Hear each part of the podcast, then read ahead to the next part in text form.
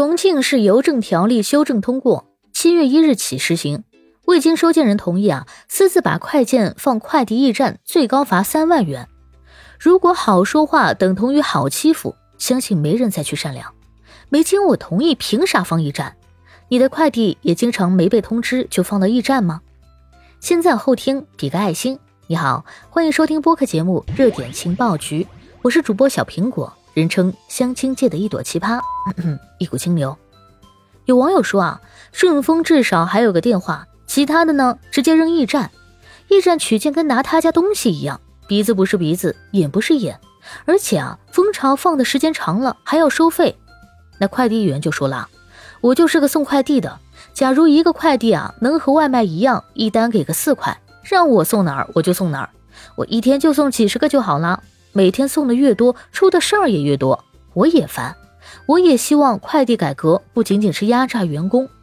确实啊，据我了解，快递员送一个大概也就一块钱左右。如果每个快递都要求上门，一块钱确实少了点。但是要求快递员送货上门，难道不是合法合理的吗？这是他服务条款里写明规定的呀。还有网友说啊，我挺喜欢驿站的，快递发码给我就好了，我下班回家顺路拿了。方便，今天没时间拿呢，明天再拿。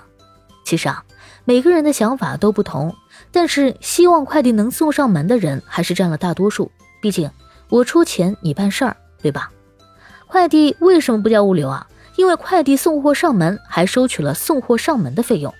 那么快递员为什么乐于把快递放到驿站呢？因为方便投递，快递员还省事儿。我们缴纳了送货上门的费用，但没享受到送货上门的服务。怎么办呢？作为十几年网购经历的电商人，我啊总结了几招，跟大家说说如何拒绝快递投放驿站蜂巢的情况。第一，我会在收货地址后呢加个括号，里面明确写明不要放驿站蜂巢，否则投诉。我觉得快递在分发的时候啊，肯定能看到我写的这条。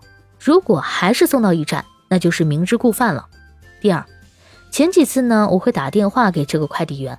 跟他说明，我这个地址是明确要求一定要送货上门的，态度呢建议还是比较委婉客气的。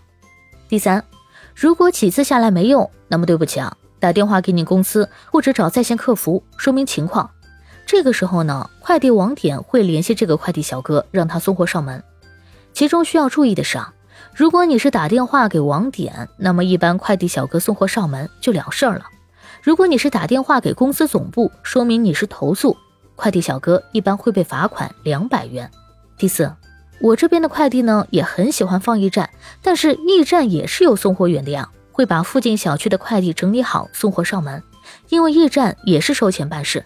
反正啊，我也不管是谁送上门，给我送到就行了，对不啦？那么第四种情况说的就是菜鸟驿站没有给我送上门，要求自取怎么办？我依然会先联系那个送货员，甚至会加微信。没送上门的时候呢，微信说一下，可能是快递实在太多了，今明两天内也就给送过来了。那如果遇到驿站的送货员打电话联系也不给送，怎么办？这个时候啊，我会联系菜鸟驿站客服。通常驿站客服呢会联系这个驿站网点，网点再联系送货员送上门。菜鸟客服呢也会打电话回访我有没有收到，态度和服务都很好。甚至有几次啊，我联系了之后呢，还给我发了红包。而且啊，一旦我投诉了菜鸟客服，驿站那边就会被罚款两百元。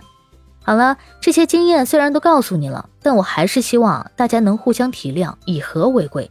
毕竟啊，快递员知道我家地址，万一吵着吵着一时想不开，拿刀找上门了，我也怕是吧？做人留一线，日后好相见嘛。感谢收听，欢迎关注、评论、给个订阅。我是主播小苹果，我们下期见。